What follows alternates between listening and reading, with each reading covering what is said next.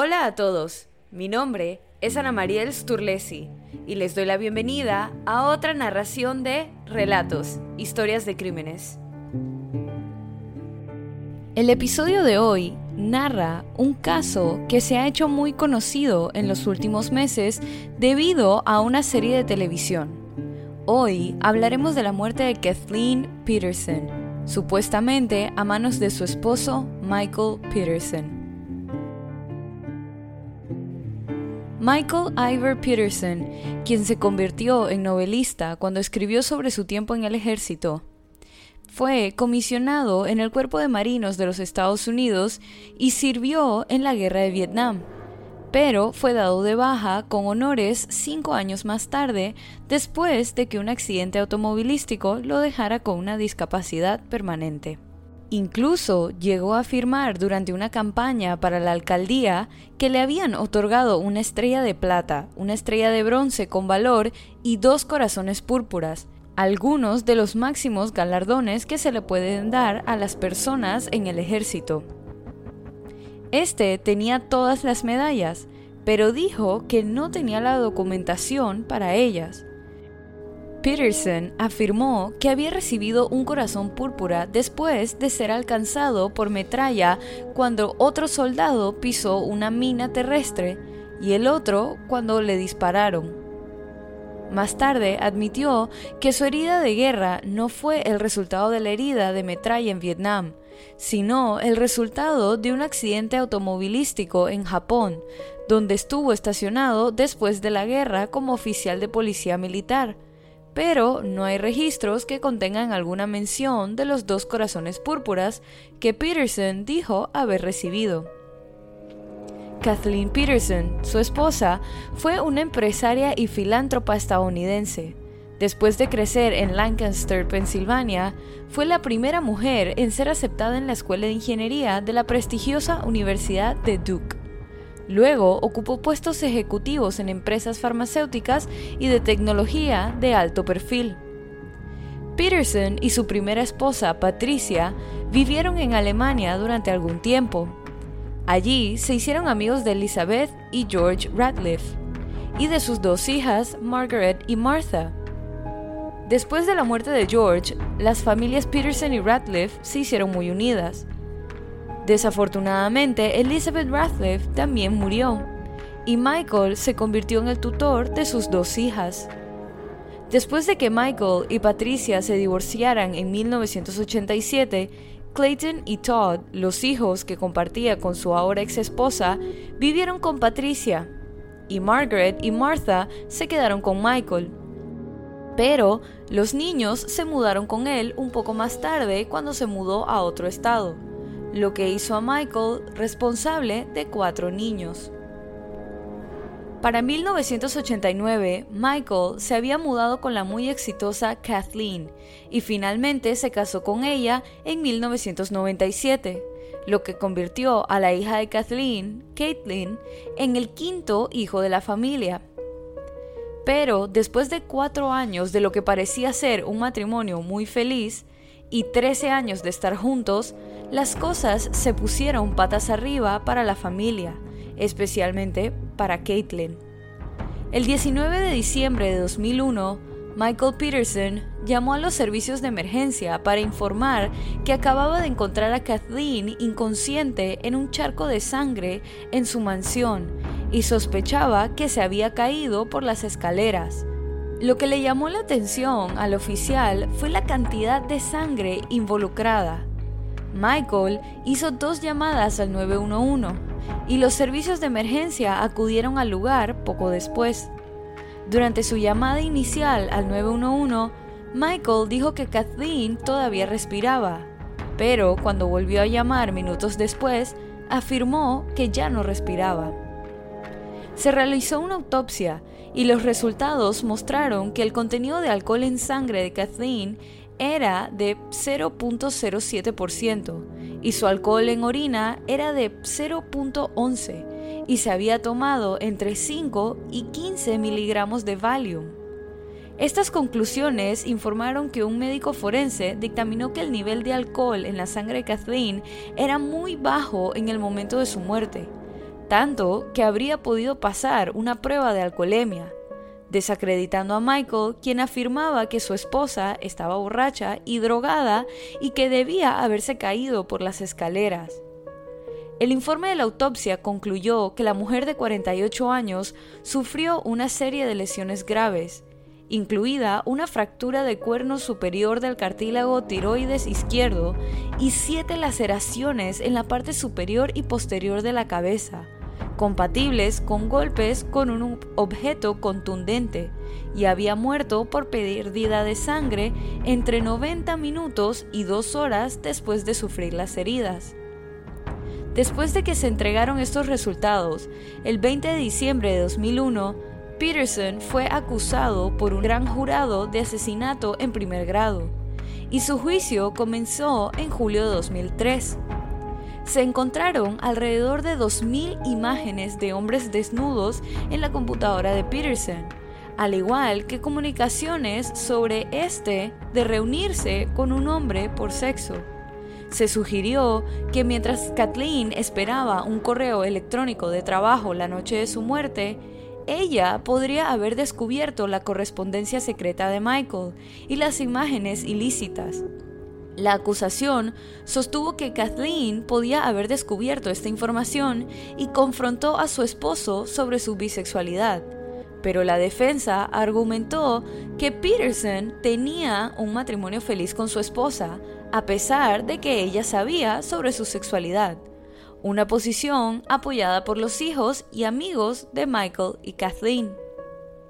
La fiscalía dijo que lo más probable es que el asesinato de Kathleen se cometiera con un atizador de chimenea hecho a medida y que habría recibido golpes con este. El objeto había sido un regalo de la hermana de Kathleen a los Peterson, pero no se encontraba en la casa en el momento de la investigación. Más adelante en el juicio, el equipo de la defensa presentó el atizador faltante y dijeron que los investigadores de la policía habían pasado por alto el atizador que se encontraba en el garaje. Las pruebas forenses revelaron que no se había tocado ni movido durante demasiado tiempo como para haber sido utilizado en el asesinato. Otro motivo sugerido por la acusación dependía de la precaria situación financiera de la familia. A pesar de que Michael era un novelista y columnista de periódico de éxito y del lucrativo salario de Kathleen, la familia supuestamente se había metido en una situación desesperada. Se dice que habían acumulado una deuda de tarjeta de crédito de 143 mil dólares. En el momento de la muerte de Kathleen, la matriarca tenía una póliza de seguro de 1.8 millones a su nombre y los fiscales argumentaron que Michael podría haber matado a su esposa para obtener ganancias financieras. Otro elemento importante del caso de Michael se centró en las salpicaduras de sangre encontradas en la escena. El experto forense Dr. Henry Lee testificó que la sangre encontrada en la escena era indicativa de una caída. Sin embargo, otro experto de nombre Dwayne Deaver afirmó que según las salpicaduras de sangre en los pantalones cortos y los zapatos de su esposo, el usuario estaba parado directamente sobre Kathleen Peterson cuando la mataron. Él fue el experto que afirmó que el atizador faltante podría haber sido una posible arma homicida. Pero quizás el elemento más impactante del juicio giró en torno a la madre de las dos hijas adoptivas de Michael. Antes de que Michael conociera a Kathleen en 1986, vivía en Alemania con su primera esposa, donde conoció a Elizabeth y su esposo George Radcliffe. Como se mencionó anteriormente, ambos padres murieron. Mientras que la causa de la muerte de George no se establece correctamente y está clara después de investigar para este episodio, la muerte de Elizabeth, por otro lado, es muy clara. En noviembre de 1985, Radcliffe fue encontrada muerta al pie de la escalera de su casa.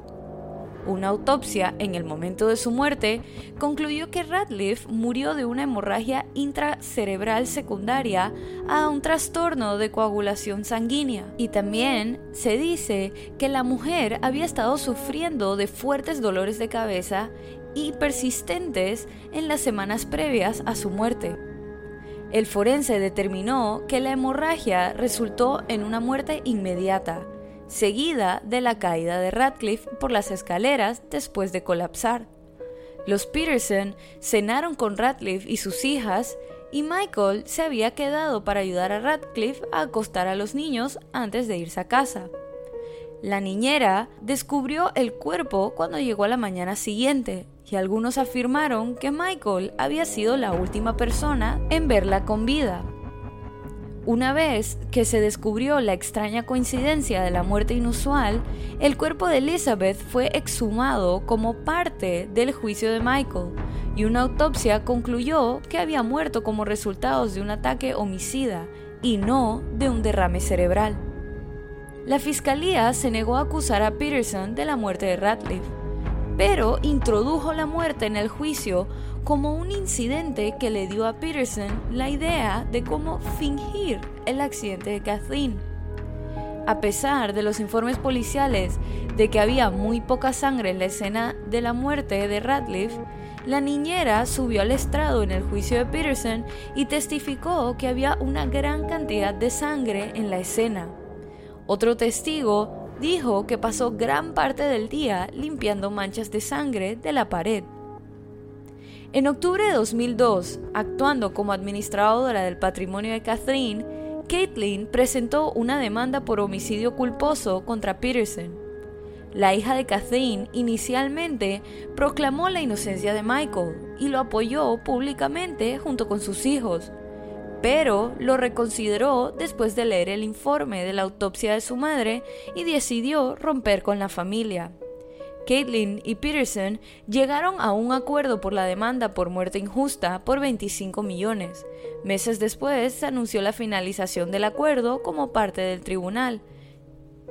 El 10 de octubre de 2003, después de uno de los juicios más largos en la historia de Carolina del Norte, un jurado del condado de Durham encontró a Peterson culpable del asesinato de Kathleen y fue sentenciado a cadena perpetua sin posibilidad de libertad condicional. La negación de la libertad condicional requiere premeditación. A pesar de que el jurado aceptó el asesinato como un crimen improvisado, también encontraron que fue premeditado. Como le explicó un miembro del jurado, premeditado significaba no solo planificar horas o días por adelantado, sino que también podía significar planificar en los segundos antes de cometer un delito improvisado. A fines de 2009 se planteó una nueva teoría sobre la muerte de Kathleen. Esta decía que había sido atacada por un búho afuera de su casa cuando había salido a fumar un cigarrillo.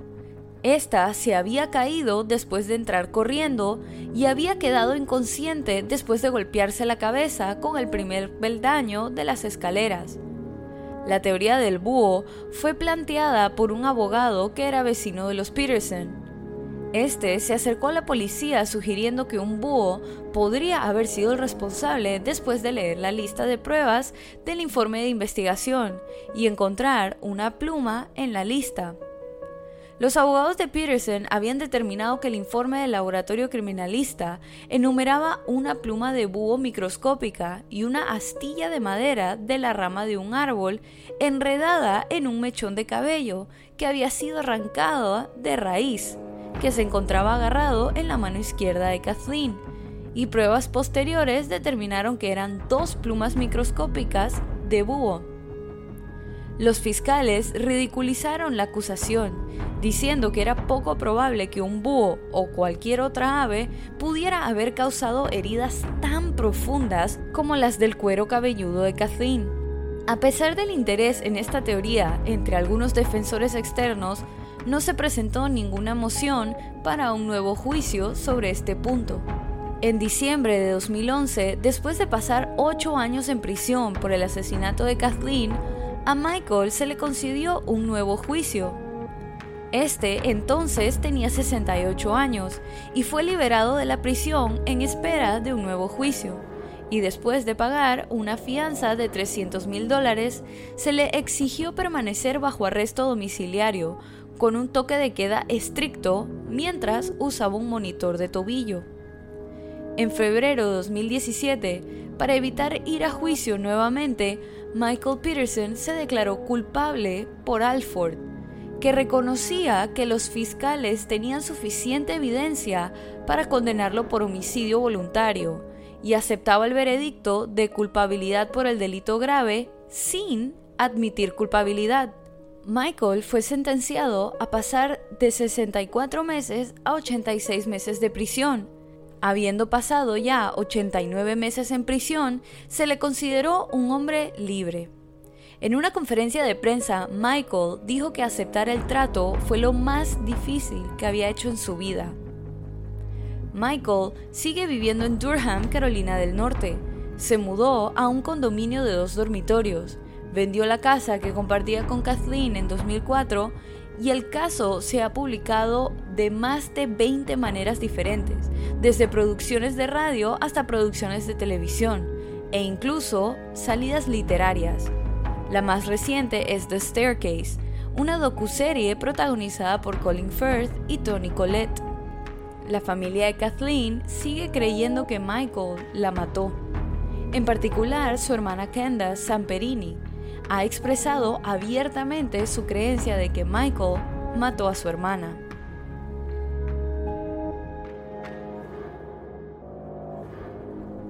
Y así culmina este episodio de Relatos, historias de crímenes. Recuerden pasar por la cuenta de Instagram y dejar su opinión de este caso. La cuenta es Relatos en Podcast y la pueden encontrar en la descripción de este episodio. Si te gustó este relato, suscríbete o síguenos en la plataforma de tu preferencia que utilices para escuchar los episodios. Y no dudes en dejar una calificación y comentarios. Mi nombre es Ana Mariel Sturlesi y muchas gracias por acompañarme en esta narración nuevamente y bienvenido si es tu primera. Nos vemos la otra semana para otra narración de Relatos, Historias de Crímenes.